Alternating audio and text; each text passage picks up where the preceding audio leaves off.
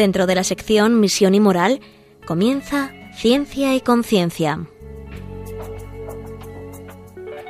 Un programa dirigido desde Valencia por Mari Carmen Mateu.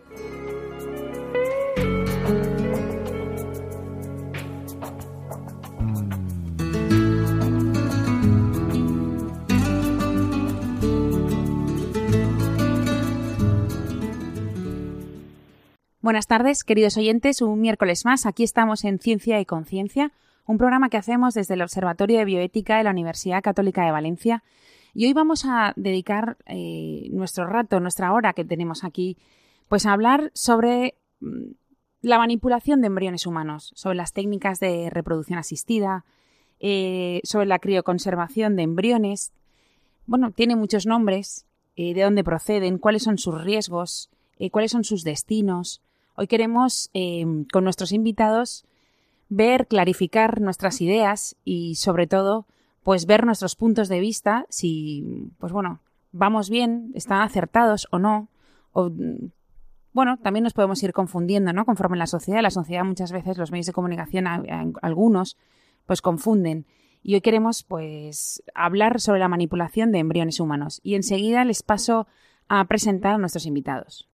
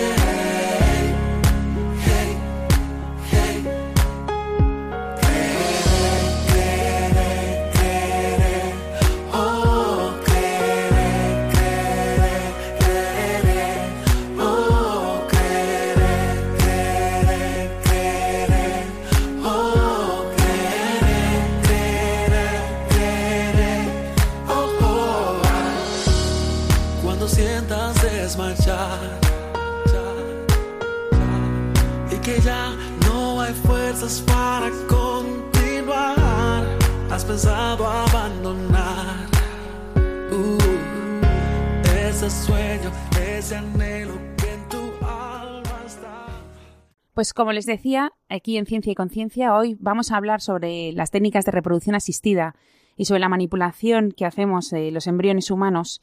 Y para ello están con nosotros eh, Pilar Estellés, que ella es abogada, doctora en Derecho y además es la directora del Departamento de Derecho Privado de aquí de la Universidad Católica de Valencia. Buenas tardes, Pilar. Hola, buenas tardes. Y también está con nosotros Julio Tudela, que es farmacéutico, director, eh, doctor por la Universidad Católica de Valencia y director del máster de bioética de esta universidad y además profesor de bioética en distintos grados. Buenas tardes, Julio. Buenas tardes, buenas tardes. Bueno, eh, como en la presentación he dicho, íbamos a hablar sobre la manipulación. Bueno, siempre decimos manipulación de embriones humanos, ¿no, Julio? Eh, pero al final acabamos hablando de técnicas de reproducción asistida al final. Bien, fundamentalmente los embriones que se manipulan en el laboratorio generalmente proceden de las técnicas de reproducción asistida, no solo de las técnicas de reproducción asistida.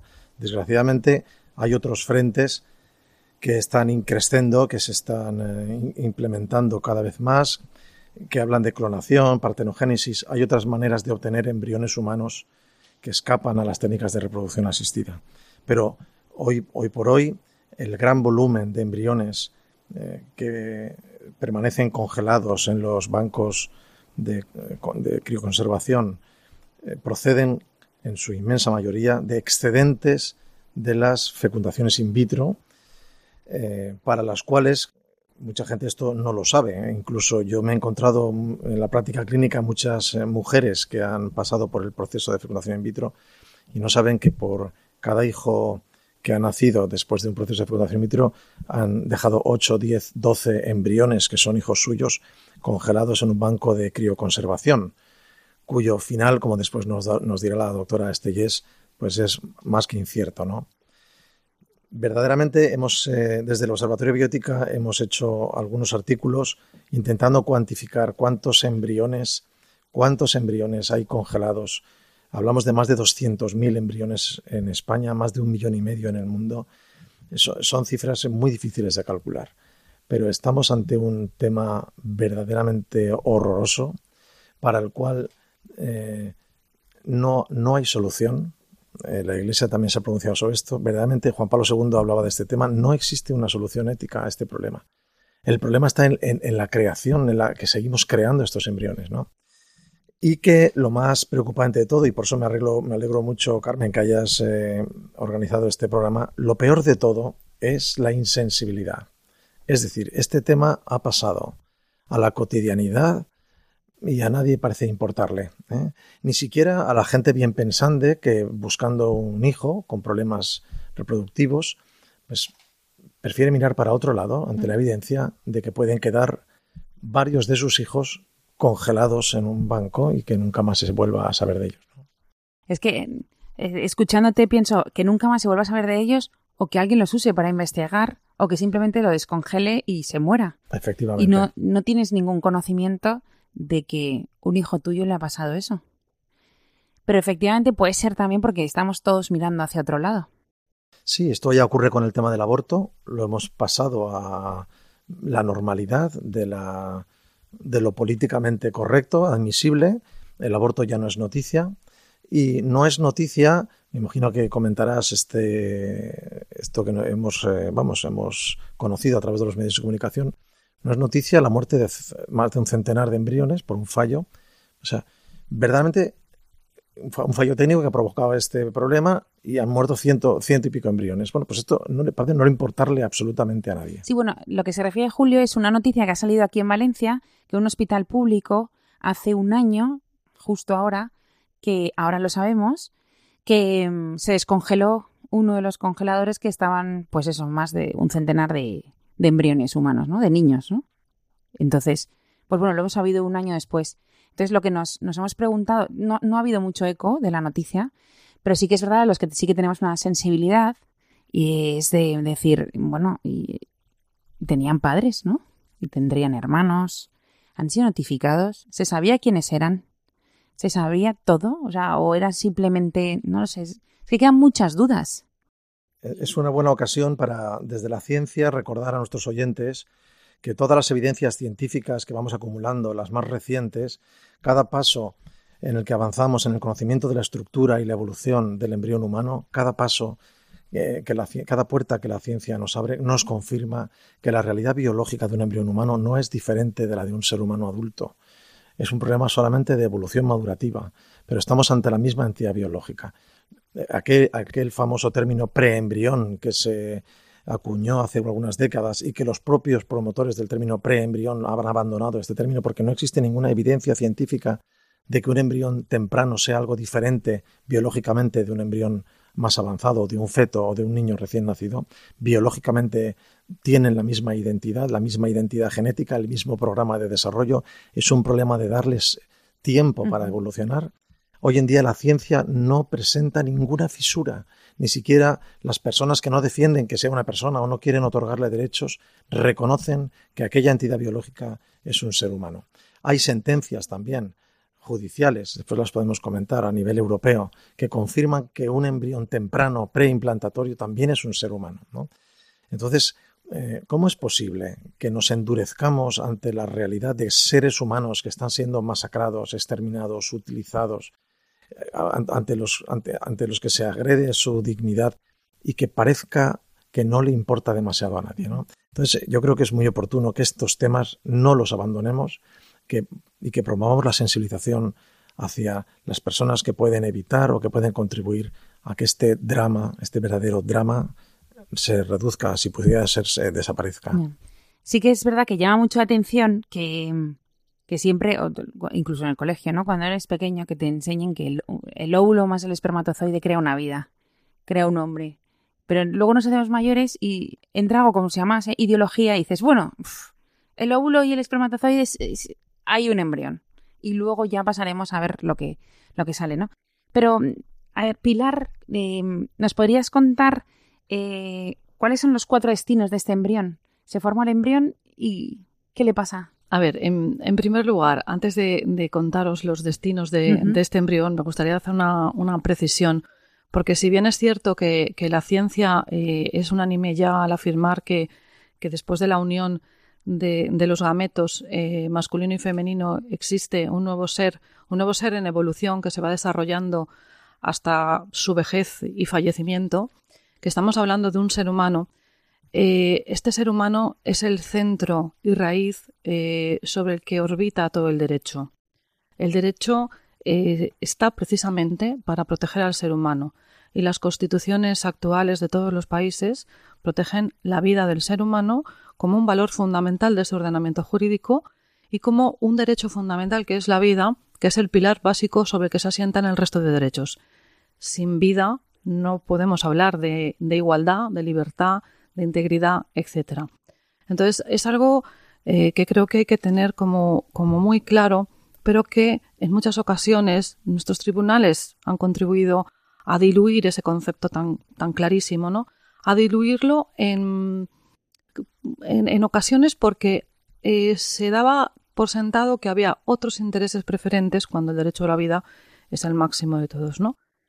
Esto eh, tuvo lugar en una primera sentencia del Tribunal Constitucional del año 85, cuando se habla o se presenta el recurso de inconstitucionalidad por la ley del aborto, de la penalización del aborto. Entonces el Tribunal Constitucional, em, yo creo que en un, eh, ejercicio acrobático del lenguaje jurídico, no pienso yo, lo piensan muchos juristas, eh, lo que está intentando decir es que, bueno, sí, eh, no vamos a decir que este es un ser humano, que es un ser humano y por tanto no le vamos a reconocer los derechos que como persona le conciernen porque todavía no ha nacido, pero sí que es un bien constitucionalmente protegido y en base a ello eh, las leyes se han de adecuar para eh, no perjudicarle en demasía. Pero como este bien constitucionalmente protegido choca con esa hipotética libertad de la mujer a disponer de su cuerpo, de su integridad, etcétera, etcétera, pues entonces hay que hacer ceder ese bien constitucionalmente protegido en aras de favorecer esa libertad de la mujer. Y ahí estamos. En, relación con las técnicas de reproducción asistida, también hubo recursos de inconstitucionalidad a, a, las leyes. Esta es una del año 88, otra del año 2006. Y el Tribunal Constitucional volvió a hacer un poco de también acrobacia jurídica en el sentido de reconocer que si bien había que proteger a, este embrión, pues mm, el avance de la ciencia pues como que justificaba el que mm, podía ponerse en riesgo la vida de estos embriones eh, porque claro era más importante eh, bueno pues que se mejoraran algunas enfermedades o se encontrara la solución a, a la erradicación de algunas de ellas Bien, pues así nos encontramos. Hemos pasado de una ley del año 88 en la que solamente se permitía la investigación de los embriones no viables a una ley del año 2006 en la que se permite la investigación con cualquier embrión sea viable o no viable. Hemos pasado de una ley del 88 en la que en la exposición de motivos eh, se decía que el embrión no era embrión hasta que no tenía más de 14 días. Esto es algo que una ley no debe de considerar porque es algo que pertenece al mundo de la ciencia, a una ley en la que lo reconoce en su propio articulado que el embrión es embrión a partir de los 14 días, pero es preembrión antes de esos 14 días y por tanto podemos hacer con él, manipularle como queramos. Entonces estamos tratando al ser humano embrionario de una forma denigrante, degradante e indigna, porque estamos instrumentalizando al ser humano y en ese sentido le estamos mm, bueno pues eh, lesionando su, su, dignidad no porque estamos considerándole como un objeto como una cosa como un bien del patrimonio que, que puede incluso donarse. Y esos son los destinos eh, de los que me comentabas. Hay cuatro destinos. Cuando una pareja decide o una, una mujer decide tener un, un bebé eh, puede mm, bueno se generan varios embriones el destino de ellos son implantarlos en la mujer, pero bueno, pueden sobrar algunos, como decía Julio, y entonces eh, se guardan una temporada para poderlos implantar en otro segundo ciclo o tercer ciclo. Pueden donarse a otras parejas si la primera pareja o la primera mujer sola no tiene deseo de continuar con estas técnicas. Pueden, y es muy grave, eh, cederse para la investigación, con estos que, esto implica destrucción del embrión y eh, directamente se pueden destruir. Esto está siendo un grave problema ya, primero porque no, no hay un conocimiento demasiado exhaustivo de cuáles son los destinos. Muchas personas, como decía Julio, no saben qué está pasando con, no saben ni siquiera quizá que tengan estos hijos, ¿no? Ahí congelados. Eh, y luego mm, no tienen una buena información eh, sobre los destinos que, pueden sufrir estos, estos bebés, porque si se les ha notificado y basta un burofax durante dos ocasiones sin tener una respuesta por parte de los padres, pues las clínicas pueden utilizarlos para la investigación, eh, fundamentalmente, y también para su destrucción. O sea, lo destruyen y ya tienen espacio para Exacto, otros, generan espacios nuevos, sí. Me sabe mal de hablar así, pero sí, es, que, es que sí, es que es, tremendo. Yo Detrás de esto no hay un negocio, no hay algo económico. A ver, yo, yo, en mi opinión, en mi opinión, eh, yo creo que las leyes de, reproducción asistida buscaban, por un lado, dar solución a, esa, a ese deseo, ahora hablaremos del deseo de paternidad, maternidad, a ese deseo es loable que todo el mundo quiera ser padre, madre, efectivamente, pero no a toda costa, en mi opinión. Eh, creo que intentaban dar salida a esa esterilidad ¿no? y, a ese deseo, pero también había un trasfondo de facilitar material para investigación eh, en este campo, ¿no? en el campo de la genética, que, bueno, pues ha avanzado muchísimo.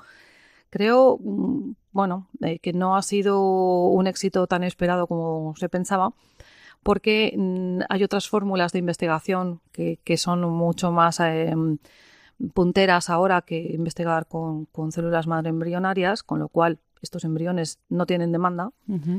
Y luego, claro, destruir un embrión, que es sacarlo del congelador y descongelarlo, pues en fin, mm, esto es que hay que pensarlo. Estamos hablando de un ser humano pequeñito, pero es un ser humano. Con lo cual, requiere de fuerza, ¿eh? Sí, sí. mucho valor. frialdad. sí. Requiere mucha frialdad. Bueno, llegados a este punto, vamos a escuchar un poco de música y enseguida estamos con vosotros.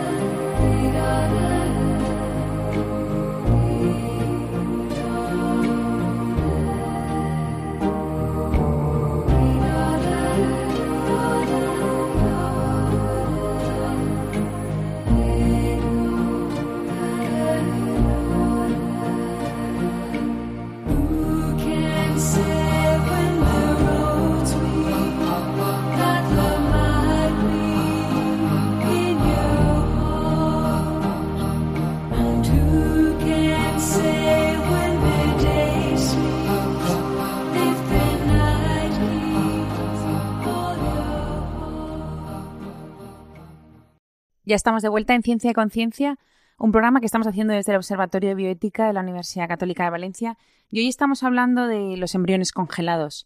Em, y cuando hemos llegado a este punto, ¿no? De los cuatro destinos que tienen estos embriones cuando se forman, em, que se forman en el laboratorio, eh, que son muchos y por cada pareja o mujer que acude, pues nos ha dicho Julio que 8 o 10, a lo mejor, ¿no? Hay ahí, o 12 o 6, no sabemos. ¿Qué, em, ¿Cuánto pueden aguantar ellos en un congelador? Es que eh, suena muy raro hablar así. Bueno, hay, varios problemas biomédicos y bioéticos que rodean al tema de esta congelación de embriones. Primera cosa que no debemos obviar y que aprovecho para decirla ahora. Para que una mujer, una mujer que se somete a una técnica de, de reproducción asistida, eh, hay que extraerle un montón de ovocitos. Como todos los oyentes saben, la mujer ovula un ovocito cada mes, si tiene una ovulación normal, de ovarios alternos. ¿eh? Cada ovario tarda dos meses en producir su ovocito. Cuando vamos a hacer una técnica de reproducción asistida necesitamos muchos ovocitos, 8, 10, 12, 14 ovocitos. Para eso hay que someter a la mujer a una carga, a un bombardeo hormonal, marear sus ovarios para que maduren varios folículos y obtengamos varios ovocitos. Esos ovocitos serán el sustrato que fecundaremos más adelante con el esperma, obtendremos los embriones, seleccionaremos los que más nos gusten, implantaremos los mejores, desecharemos los defectuosos y aquellos que no son defectuosos pero no sobran los congelaremos. Ese es el proceso. ¿Qué viabilidad tiene, muy importante, qué viabilidad tiene bueno, eh, he dicho lo de la hiperestimulación ovárica a la que se tiene que someter una mujer para obtener estos ovocitos, que es una técnica que entraña riesgos. Primera cosa. ¿eh? O sea, primera cosa. Pero esto es para conseguir más ovocitos en menos tiempo. No, esto es porque la técnica es muy cara. ¿eh? Una fecundación in vitro vale miles, miles de euros. Y no podemos hacer una, no podemos esperar a cada mes a obtener un ovocito para intentarlo y que nos salga. Vamos a tener una batería de ovocitos. Si uno no funciona, cogemos otro, cogemos otro, cogemos otro. Es decir, rentabilidad.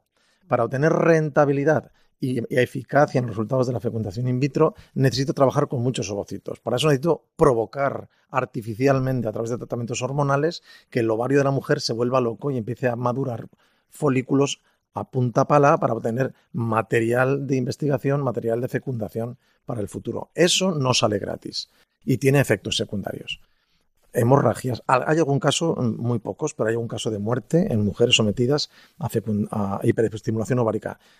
son muy raros. Pero hay otros casos mucho más frecuentes de problemas, desarrollos hormonales posteriores, etcétera, hemorragias, etcétera. Primera cosa. El, segundo aspecto bioético muy importante que hay que especificar es que la fecundación, como ya has comentado tú, la sacamos del entorno del acto sexual. Es decir, todos estos embriones han nacido en una placa Petri, en un laboratorio. Después, ¿qué hacemos con este embrión? Pues se congela. Hoy en día la congelación clásica ha sido sustituida por lo que se viene a llamar la vitrificación, que no, es, no deja de ser una congelación, pero es una congelación muy rápida y, y además se adicionan algunas sustancias químicas que impiden que el proceso de congelación dañe a este embrión. Un embrión congelado, mm, ¿qué supervivencia tiene? Bueno, pues los últimos estudios que han sido publicados hablan de que perfectamente unos 50 años. ¿eh? Hasta ahora se hablaba que a los 5 años, 10, 15 años, pero con las últimas técnicas y el perfeccionamiento de técnicas de crioconservación, verdaderamente un embrión bien congelado puede durar muchos, muchos, muchos años. ¿Qué ocurre con este embrión cuando se descongela? Es un embrión completamente viable, bien, como decía, con las nuevas técnicas de criopreservación, es decir, las técnicas de vitrificación o congelación rápida ayudada de ciertas sustancias hidratantes, etc. La supervivencia de los embriones congelados y descongelados ha mejorado. Hay más embriones que son viables tras descongelarse. Pero no nos olvidemos, no nos equivoquemos porque algunos trabajos científicos están mejorando espectacularmente las tasas de éxito de los embarazos obtenidos con embriones criopreservados y descongelados. Si uno lee la, letra pequeña de estos procedimientos, te das cuenta de que lo que se hace cuando se descongela un embrión es observarlo al microscopio. De tal manera que ya partimos de que el embrión que al descongelarse vemos que le faltan blastómeros, que el crecimiento es asimétrico. En fin, hay signos que nos dicen que ese embrión no va del todo bien, ese embrión no lo vamos a utilizar para implantar. Y vamos a ir seguir descongelando embriones hasta que encontremos un embrión. Por supuesto, todos los que descongelamos y no nos gustan, los destruimos directamente. Pero lo tiramos a un contenedor. Sí, sí, se desechan. Absolutamente como material biológico se desechan.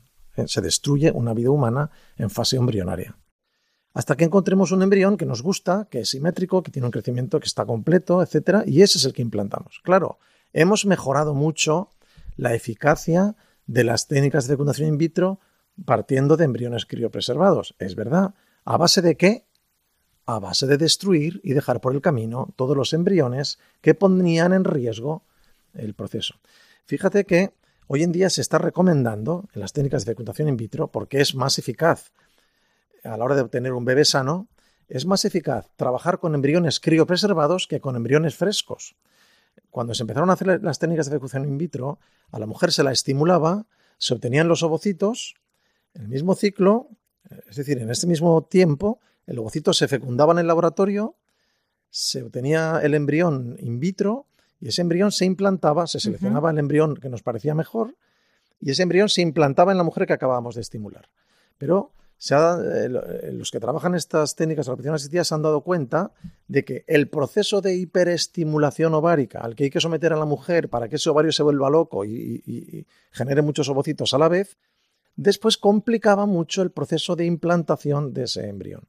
Entonces han dado cuenta de que es mejor coger ese embrión o esos embriones, congelarlos, dejar que la mujer se le pase los efectos secundarios, los desarreglos que le va a provocar ese proceso de hiperestimulación, y cuando la mujer ha venido a, normalizar su ciclo menstrual, entonces descongelamos embriones, nos quedamos con el alfa, con el mejor, desechamos los demás y ese es el que implantamos. De esa manera se ha mejorado, se mejora la eficacia de las técnicas de fecundación in vitro partiendo de embriones criopreservados. Pero, a pesar de esto, a pesar de la selección, que es una forma de eugenesia, ¿eh? Hay que decirlo que los oyentes lo oigan clarito, eh, mm, negro sobre blanco, hacer esto, que es una cosa que está completamente implantada en todas las técnicas de reproducción asistida, la selección embrionaria y el desecho de los defectuosos, esto es una técnica eugenésica. Eugenésica. Es decir, esta es la mayor violación contra los discapacitados. Hay mucha gente que se llena la boca cuando habla de discapacidad, de discapacidad y no tiene absolutamente ningún problema moral en destruir un embrión porque es discapacitado. Embriones que no son incompatibles con la vida, sino son embriones que no parecen tan sanos como los otros. Que luego siguen su crecimiento y su madurez y podrían ser perfectamente. perfectamente. ¿eh?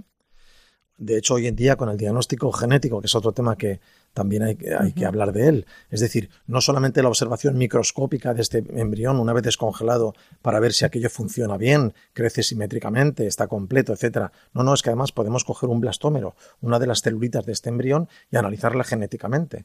Con el diagnóstico genético preimplantacional podemos elegir todavía aquellos cuyo genoma nos parece de más pura sangre, ¿no? O sea, el genoma más puro es el que vamos. Y hay genomas que no nos parecen tan puros, que no tienen incompatibilidad con la vida, que probablemente no desarrollen ninguna enfermedad en la edad adulta ni en el resto de su vida, pero cualquier pequeña mutación, cualquier cosa que nos parezca que es un pequeño defecto, una pequeña o que pueda suponer una pequeña discapacidad en el futuro, directamente son eliminados. Ahí no hay ninguna duda, ¿no?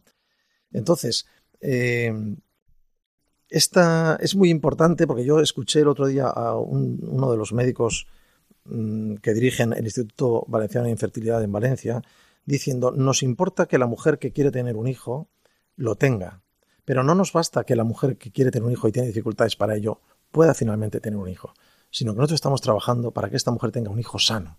Nos importa que tenga el hijo y lo tenga sano. Hay que decir muy clarito que la metodología que utiliza las fecundaciones in vitro, las técnicas de reproducción asistida, para que esa mujer que no puede tener descendencia la tenga y que además sea sana, es porque hemos eliminado previamente todos los que no son sanos. ¿eh? los, y por último, ya le cedo la palabra a la doctora Estellas, y por último, decir que la propia crioconservación, a pesar de que las técnicas de vitrificación han reducido los problemas secundarios que conlleva la congelación, siguen provocando niños con, bajo peso con más bajo peso al nacer, partos prematuros y algunos otros problemas, no en proporciones muy altas, pero sí significativas. Es decir, estos niños van a tener más riesgo de sufrir problemas que los niños concebidos por gestación natural. Pilar, ¿no te parece esto también que, mm, no sé si antes lo has sacado, creo que sí, con el tema del el deseo y el derecho? O sea, esto es a toda costa yo quiero tener un hijo mío sea como sea? Bueno, eh, en primer, bueno, hay dos cuestiones al, respecto. El, derecho a ser padre o madre es un derecho subjetivo, es un derecho constitucional, evidentemente, ¿no? Eh, no se puede exigir del Estado eh, que te, bueno, que, que te facilite tener que hijos. facilite el resultado final de tener hijos. Eh, Perdona, pero es que ahora está en todos los hospitales públicos las técnicas de reproducción asistida. Sí, pero cuesta, mm, cuesta entender, cuesta entender. Eh, yo creo que es una medida electoralista, política, etcétera, porque no olvidemos que en estas, en estas cuestiones de las que estamos hablando hay mucha política por en medio. Entonces, nos dejamos un poco llevar eh, al albur de, de, bueno, de, una creación de necesidades que no son tales. Entonces, ni uno tiene una necesidad de tener 18 hijos como ha hecho el japonés Higeta por medio de la maternidad subrogada, que es otra cuestión que también conviene hablar, porque deriva de las técnicas de reproducción asistida y está en España expresamente prohibida, pero ya sabemos que se van fuera y hay mucha presión para la legalización. Sí, a procurarse este hijo y, yo, creo que conviene saber mucho también que hay, mm, bueno, pues hay un tráfico de niños importante con esta maternidad subrogada. Esto, ay, qué bien, mira, este famoso que se ha hecho con, con un hijo por maternidad subrogada, pobrecito que tenía derecho, etcétera. Sí, sí, pero detrás de todo esto hay unas señoras a las que en muchos casos las tienen en granjas mm, de gestantes, eh, prácticamente encadenadas en una cama, a las que se obliga a gestar niños quieran o no, eh, a las que, sobre las que se decide qué alimentación reciben, qué tipo de cuidados médicos reciben, si tienen que pasear X tiempo o no, etcétera, porque, mm, bueno, pues porque quien va a ser padre tiene derecho, hipotético derecho, entre comillas, quiero decir, a, decidir cuál va a ser la mejor manera de gestar a ese niño que va a ser suyo. Eh, el tráfico de niños es, es, es indudable. Y yo creo que aquí no se está teniendo en cuenta ni la dignidad del niño. Es que yo recurro siempre al tema de la dignidad, me parece que es fundamental. Ni la dignidad del niño ni la dignidad de la mujer gestante de, bueno, por estas técnicas ¿no? de, maternidad subrogada. Pero es que también hay, hay una cuestión eh, importante en el sentido de que mm, tú no puedes ser, igual que no puedes exigir del Estado que te facilite o que te procure eh, la gestación de, de un hijo, tampoco lo puedes exigir de tu pareja. Tú a tu pareja le podrás, eh, bueno, reclamar el, débito conyugal, ¿no? Pero el resultado final no, no lo puedes, no lo puedes exigir porque igual no, no, no, prospera, ¿no? Y, y esto además también hay que ponerlo en relación con el interés superior del menor. ¿Cuál es el interés superior del menor? Cuando estaba escuchando yo ahora Julio, pues me venía a la cabeza también eh, la cuestión muy relacionada con, estas técnicas del hermano terapéutico. Es decir, ¿tengo derecho a tener otro hijo para curar al hijo enfermo? Es decir, solo tengo un hijo con la finalidad exclusiva, a luego le querré, claro, que es lo que dicen, alega mucha gente, sí, no, luego se le quiere, sí, sí, luego se le quiere, pero al hijo se le tiene que querer en primer lugar. Por tanto, el, el, gestar un hijo por medio de estas técnicas, eh, un hijo que sea eh, o que facilite la curación de otro, en fin, planteémonoslo porque yo creo que éticamente esto chirría bastante, ¿no?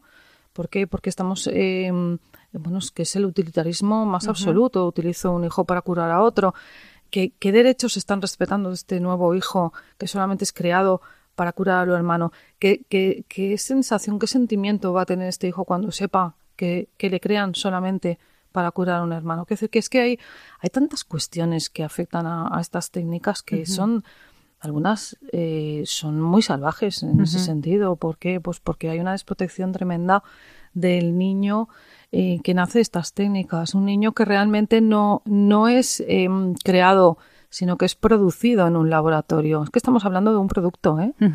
Estamos hablando de un producto como si estuviéramos hablando, no sé, de un televisor o de ahora. Y además, también hay un intercambio económico, con lo cual es totalmente producto. Un sistema económico. En, principio, en, eh, no, no, hay una retribución eh, económica mm, ¿vale? a los donantes de gametos, etcétera. ¿vale? En principio, en los países en los que se permite, o en muchos de los países en los que se permite la gestación subrogada, tampoco hay una retribución económica, pero la verdad es que en muchos de ellos sí que la hay. Eh, y además estamos hablando de cantidades de 150.000 euros o, más incluso. ¿eh? Es decir, que, llega a ser un negocio importante. Lo que vaya a recibir luego la mujer gestante en algunos países, mm, digamos, un poco más tercermundistas, eso no lo sabe nadie. Ahí hay mucha mafia por medio en este sentido. ¿eh? O sea que eso también hay que tenerlo en consideración. Con lo cual, yo creo que tendríamos que hacer una, una reflexión importante al respecto. Porque en las técnicas de reproducción asistida, cuando uno quiere ser padre, hemos dicho que, que no hay un derecho fundamental a ser padre o madre, realmente vas a ser padre biológico, porque en muchas ocasiones con estas técnicas uno lo que recibe son gametos de otros, de terceros, o incluso la donación de un embrión de una pareja distinta. Por tanto, realmente vas a ser el padre, madre de este bebé, de este niño. Entonces ahí podríamos hilar con otra cuestión eh, que es el, tema de la adopción. No sé si, si quieres que esperemos un poco. Bueno, eh, quería esperar ahora que hagamos una pequeña pausa y así luego en la tercera parte del programa podemos hablar de otra posibilidad, que es, por ejemplo, la adopción u otras posibilidades que existen al tema de la paternidad y la maternidad y, y las técnicas de reproducción asistida. Entonces, ahora enseguida estamos con vosotros.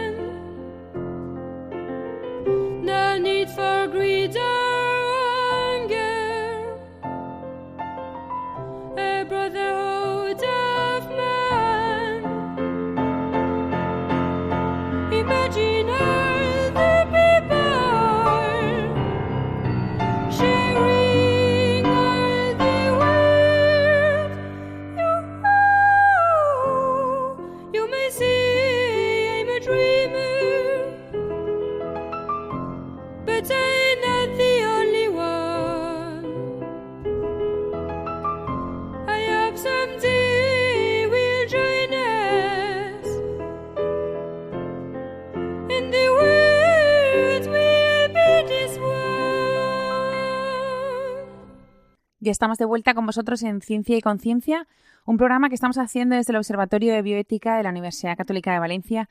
Y hoy estamos tratando el tema de las técnicas de reproducción asistida, la manipulación de embriones humanos, la crioconservación, la vitrificación. Estamos aprendiendo muchos conceptos. Y hoy está con nosotros eh, Pilar Estellés, que ya es abogada eh, doctora en Derecho y directora del Departamento de Derecho Privado de la Universidad Católica de Valencia, y también con Julio Tudela, que es farmacéutico, director, no, doctor por la Universidad Católica de Valencia y director del Máster de Bioética también de esta universidad.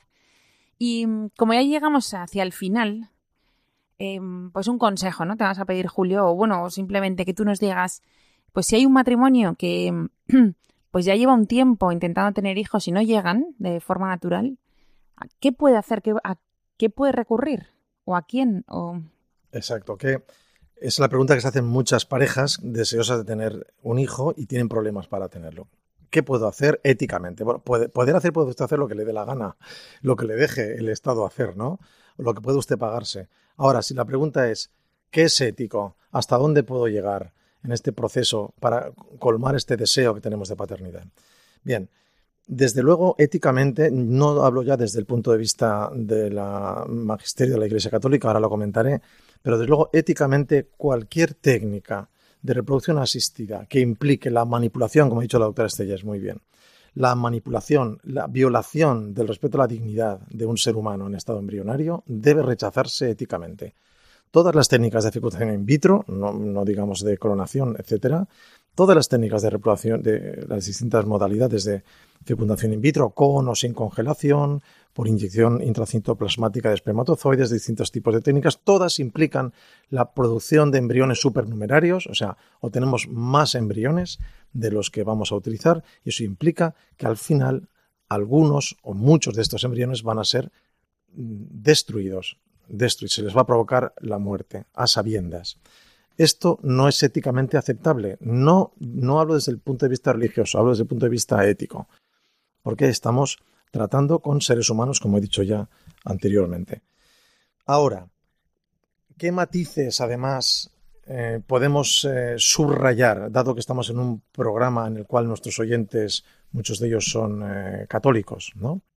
¿Qué matices además habría que precisar que la Iglesia subraya a la hora de decidir qué hacer o qué no hacer para conseguir el fin lícito de ser padres? La Iglesia dice, recúrranse a todos los medios disponibles para mejorar las posibilidades, para recuperar la fertilidad. Es decir, para que una pareja que busca ser padres, concebir a través del acto sexual que implica la donación, el aspecto unitivo, la, donación entre los esposos y la apertura a la descendencia, a su paternidad responsable, hágase lo que se deba hacer para que este acto sexual sea fecundo.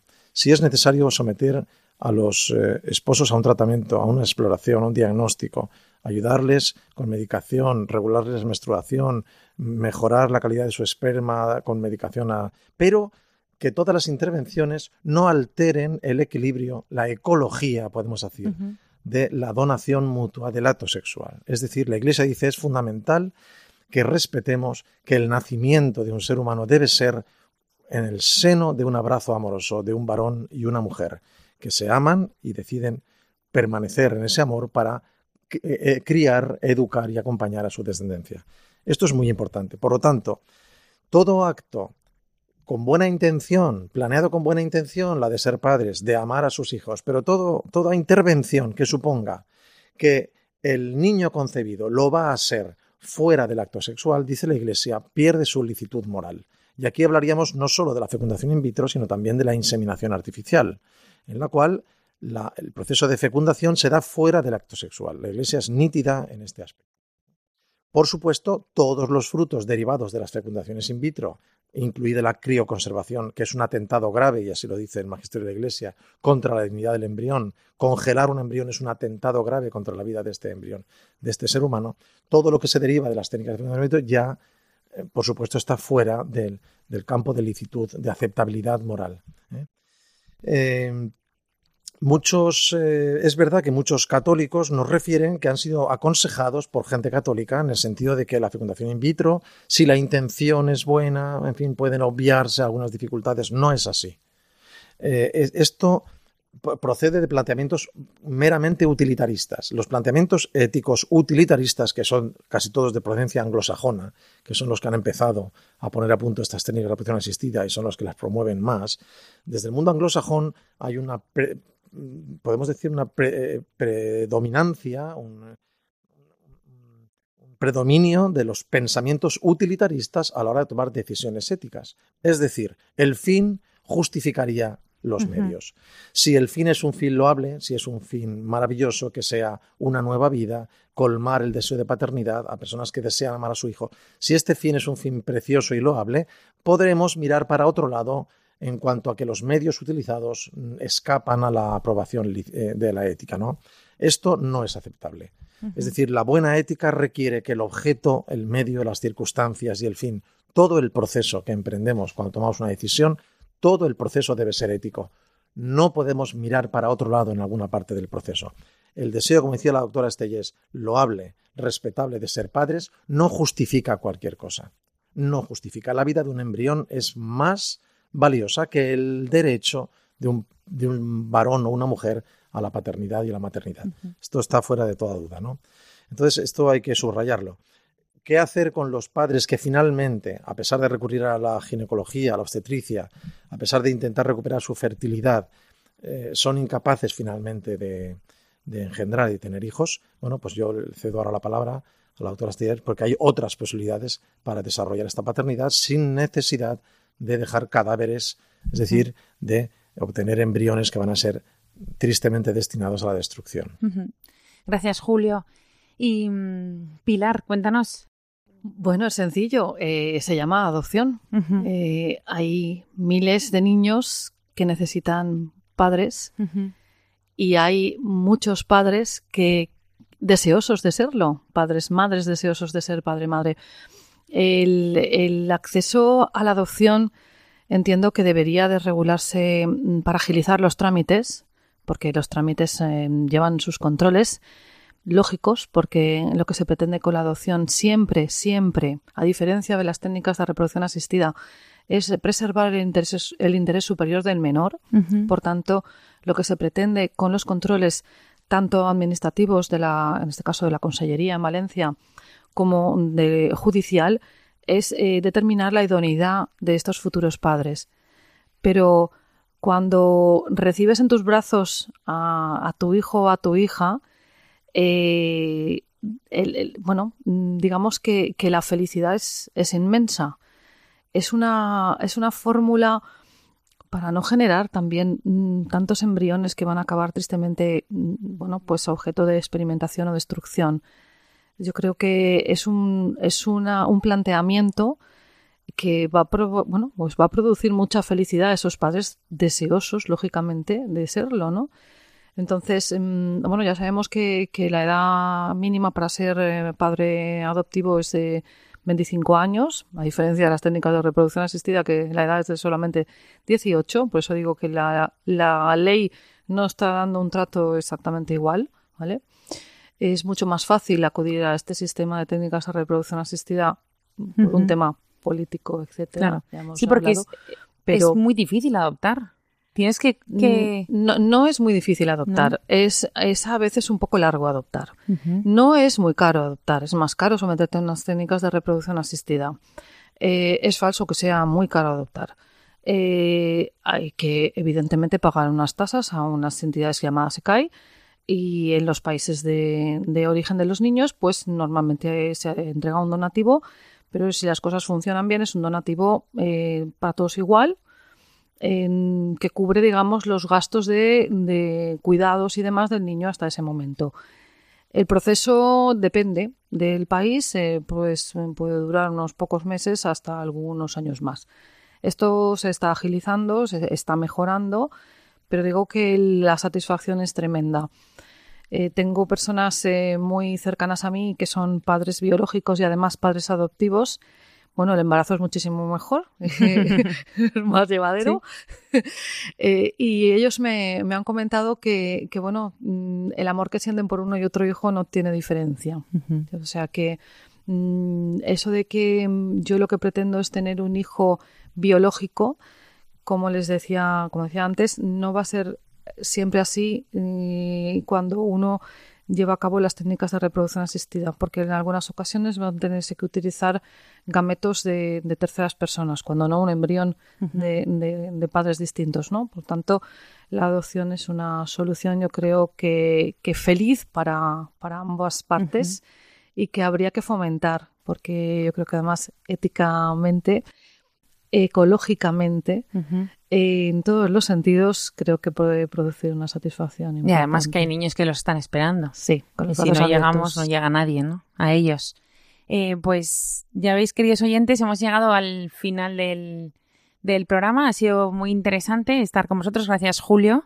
Y gracias, Pilar, por, por haber estado con nosotros. Y bueno, ya yo creo que nos ha quedado como un buen, digamos, un buen final hablando de los niños que nos están esperando, ¿no? De los niños de pues como una alternativa y que intentemos pues no mirar hacia otro lado en los, eh, pues cuando queremos ser padres y nos cuesta o no podemos con las técnicas de reproducción asistida, que no miremos a otro lado, que seamos también valientes y que también pues bueno, que sepamos que hay pues niños o futuros niños que, están en hospitales públicos, privados, en clínicas, eh, debajo de nuestras casas, en los locales, pues que los, los crioconservan, ¿no? Por así decirlo, que parece una novela de ciencia ficción, pero que esta es la realidad y que pues tenemos que ser consecuentes con ello, ¿no? Y pues bueno, también rezar también por ellos y para sobre todo llegar a una buena solución, que sería no, no producir más, ¿no?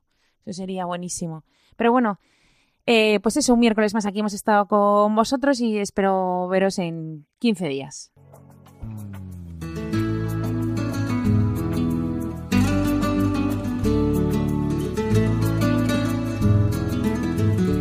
Finaliza así en Radio María Ciencia y Conciencia, un programa dirigido desde Valencia por Mari Carmen Mateu.